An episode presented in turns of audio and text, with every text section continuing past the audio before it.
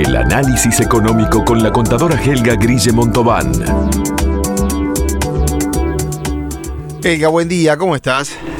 Buen día, ¿cómo están todos? Muy bien, muy bien. ¿Qué tenemos hoy? Bueno, De tema. Bueno, hoy, hoy este, hubo un pequeño cambio de planes con, con el, el tema a tratar, que fue que lo disparó los anuncios del gobierno de la apertura de frontera, ¿verdad? Ujú. Este, entonces hubieron varias consultas y volvió un poco el tema de la residencia fiscal en Uruguay. Ah. Esto es los extranjeros no, no residentes, que, que ya no son, que no son residentes, que no viven en Uruguay, que tienen la chance de este, tramitar la residencia fiscal. Eh, para poner un poquito en contexto para la gente que no está fami- familiarizada y capaz que algún no residente que, que tampoco esté este, familiarizado y, que le puede interesar el tema, eh, nuestra normativa, nuestra legislación tributaria, solo graba, o sea, solo cobra impuestos sobre los bienes que se usan y se localizan dentro del territorio uruguayo, así como también todos los servicios que se prestan solo dentro del territorio uruguayo. A diferencia de otros países, por ejemplo Argentina o Estados Unidos, la mayoría de los países en realidad, este, le cobra impuestos a sus residentes este, por lo que hacen en todo el mundo. Uruguay no, quiere decir que si este, ustedes se van a hacer radio al exterior, Uruguay no les va a cobrar sobre su trabajo. El, el concepto es territorial acá entonces. El concepto es territorial. Técnicamente se dice que es algo de fuente uruguayo. o sea, No quiere decir que yo zafe de pagar en el país donde estoy haciendo radio. Bueno, cada país tiene sus legislaciones y seguramente le cobren. Ahí Claro. es donde vienen este, los convenios de doble imposición para que no pague, eh, si usted fue argentino, residente argentino y se va a trabajar a otro país, que pague en ese país y a su vez pague dentro de Argentina. Bueno, hay convenios donde hay, este, se llaman de doble imposición, donde regulan todo esto, pero bueno, ese es un tema que podemos mencionarlo más adelante. Imaginemos que un argentino tiene una empresa que la puede mudar. Por ejemplo, una empresa de subastas este, en, en línea, ¿no? O de compras en línea, que ha pasado. Y el dueño de esa empresa multimillonaria se instala en Uruguay. Si la hace uruguaya esa empresa, ¿deja de pagar en Argentina? Eh, ahí, hay, ahí hay que analizar eh, para este caso en concreto, que, que además este, le agrega la complejidad de que está trabajando desde un país para el mundo y hay una nueva legislación este, para todo lo que es Internet y las ventas online, pero hay, hay artículos del convenio de doble imposición que podría evitar pagar doble.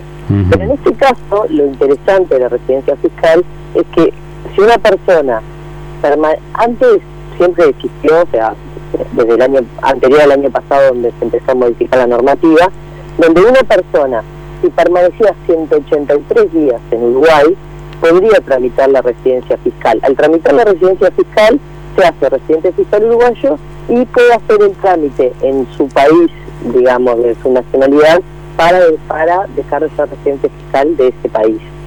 O también, si la persona probaba que la base de sus intereses económicos y familiares se encontraba en Uruguay, que eso ya era un poquito más difícil, pero se conseguía también. El problema era que este, demostrar inversiones en Uruguay que fueran suficientes para la residencia fiscal, estábamos hablando de más de un millón y medio de dólares en bienes y empresas de más de 5 millones. Entonces, el gobierno, para poder atraer más inversiones, para un montón de, beneficios que nos da nuestro país, lo que hizo fue flexibilizar esas condiciones. Entonces, una persona que invierte casi, porque está en UI, pero es aproximadamente 400 mil dólares a partir del 1 de julio del 2020 y se queda en Uruguay 60 días, no 183, también puede tramitar la residencia fiscal. ¿No es medio caro para Uruguay? Porque yo he escuchado que, por ejemplo, un europeo, si hace una inversión de 100 mil dólares en Estados Unidos, ya directamente le habilitan el trabajo. Y si un uruguayo invierte 500 mil dólares, ya consigue también todo lo que es eh, los papeles en Estados Unidos. 400 mil para Uruguay. ¿No es medio caro en, en esa comparación de me voy a Estados Unidos? Puede ser, sí, sí, pero si usted se va a Estados Unidos, Estados Unidos no tiene renta solo territorial, o sea, un residente americano este, paga este impuesto sobre todas las rentas. O sea, el propósito de, de- de acotar dónde este, genero este, mis impuestos, eh, no lo logra. Ah, y en Uruguay sí lo lográs. Lo atractivo, lo atractivo para, para los inversores extranjeros es que pasan a ser contribuyentes de todo lo que hagan en Uruguay y como residentes uruguayos lo que hagan en el exterior, habrá que analizar la normativa de cómo le cobran esos países. Si un laboratorio, ahora que están tan de moda los laboratorios, si un laboratorio se instala en Uruguay, por ejemplo, un laboratorio argentino dice, me mudo para Uruguay, eh, ¿tiene que cerrar la filial en Argentina o al instalarse en Uruguay la filial en Argentina corresponde al laboratorio uruguayo? Se toma como que es del laboratorio uruguayo. Ahí, ¿ese es el beneficio? Eh, el- no, el beneficio está básicamente para las, para las personas físicas, porque una empresa que se instala en Uruguay, se constituye uruguaya, pasa a ser residente tributario en Uruguay porque está instalado en Uruguay. Claro, eso está claro. El problema son las personas. Este, incluso también podemos este, en otro momento tocarlo, existe toda la normativa que es muy buena de zona franca. Claro. El laboratorio argentino viene a Uruguay. pero- Se instala en zona franca, claro. Se instala en zona franca y, y pasa a estar, tiene otros costos, pero pasa a estar exento de impuestos. Claro. Ahora te pregunto, y todos este, estos casos mix, que ya para ir cerrando, porque hoy te, te recibimos un poco un poquito tarde, eh, para, para tratar de entender, y este caso de los que trasladan a su familia a Uruguay, mucha gente que la familia se viene a vivir a Punta del Este o a Colonia, y, la, y, el, y, el, y el que mantiene la familia, sea el hombre o la mujer, en realidad de lunes a viernes trabajan en Buenos Aires, porque conozco casos de Colonia que dicen es más fácil, mi familia vive en Colonia, yo me tomo, ahora con esto de la frontera cerrada no, pero antes era mucho más fácil, en 50 minutos estoy en el medio de Buenos Aires. Eh, ¿Eso tiene beneficios? ¿Eso forma parte de esto o eso es otra cosa que no tiene nada que ver con es, esto? es uno uno de los o sea es uno de los este, de las este, de, de los requisitos que, que, que tiene la ley decir bueno tengo mis hijos en colegio uruguayo mi residencia es acá eh, ahí es donde Argentina también pelea el no levantarle la residencia fiscal allá porque en definitiva sigue trabajando. Ahí ahí hay como una zona en que hay que ver cómo se desempata para saber dónde es residente fiscal.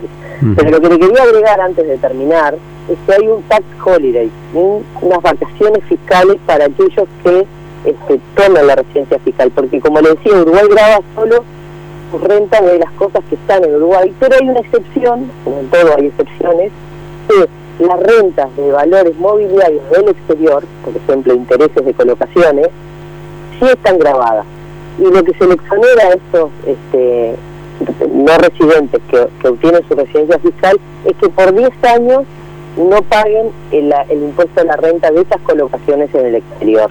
Con lo cual también es bastante atractivo porque normalmente la gente que se anda moviendo por varios países no, les quedan inversiones en, en- en otros países o en lugares donde la rentabilidad eh, es un poco mejor en, temas de bolsa, en temas de colocaciones, en temas de alquileres, ¿verdad? Lo que también quería recalcar es que es muy importante para la residencia fiscal los trámites, porque hay un momento único en que hay que hacer este, una opción de impuestos y hay plazos muy cortos para presentar declaraciones, si no, por más que se haya invertido, Mm. la, la posibilidad de obtener residencia fiscal y el tax holiday se pierde. Elga, eh, eh, para, para terminar, porque creo que lo mencionaste al pasar en el comienzo, el que se abrieron las fronteras ahora, eh, tú como contadora en tu estudio estás recibiendo entonces a gente que le interesa conseguir la residencia fiscal de Uruguay.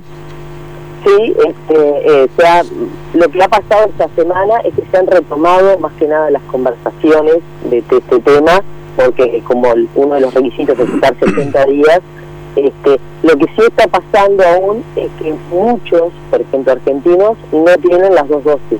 Y, en Arge- y lo que ayer justamente nos decía un cliente es que además hay escasez. Están Sí. tratando de combinar las vacunas para lograr la segunda dosis, pero hay escasez de todas por, por, por eso mismo y no están logrando este, poder cumplir con los nuevos requisitos de, de ingreso Claro. sin, sin cuarentena. Ya vamos a hablar con eso en minutos nada más con el ministro de Turismo, una- algunas limitantes que se han puesto. Eh, Elga, gracias por hoy. Nos reencontramos la semana que viene. Así es. Hasta luego. Gracias. Quiero decir la, la página web porque después nos llaman a nosotros eh, para ubicar a la contadora Elga Grille. Mire, www.consultoría y gestión, todo junto, consultoría y gestión.com.uy. Y les doy el teléfono de, de Elga, 098-454-565. ¿Está bien? El nuevo periodístico de las mañanas. Entre líneas, por FM Hit.